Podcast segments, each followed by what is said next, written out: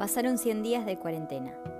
Elena tuvo tiempo para pensarse y dar cuenta de que sus miedos tienen sentido, pero que ya no le pertenecen.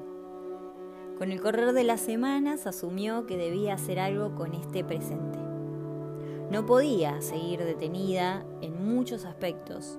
El mismo camino de regreso a casa, la repetida cantidad de veces que acomodaba el cuello de su camisa y revisaba su rostro frente al espejo eran intentos por aceptarse a sí misma. Así como ese lunar que en la infancia fue objeto de burlas. Tenés una mosca, solían decirle sus compañeritos de aula. Con el correr de los años, el espejo se convirtió en una sombra. Aprendió artilugios para evitar el contacto. Al caminar frente a las vidrieras, solía escabullirse entre las personas, para evadir su propio reflejo.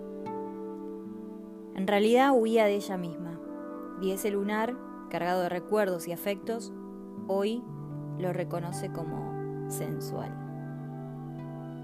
Pero está bien, me acepto a mí misma y salgo. ¿Pero cómo? pensaba. En este contexto, asumir riesgos se tornaba aún más difícil. La distancia social era funcional a su malestar. Fue entonces cuando el desánimo volvió a anular sus pensamientos. De un impulso, se quitó la bata y las pantuflas.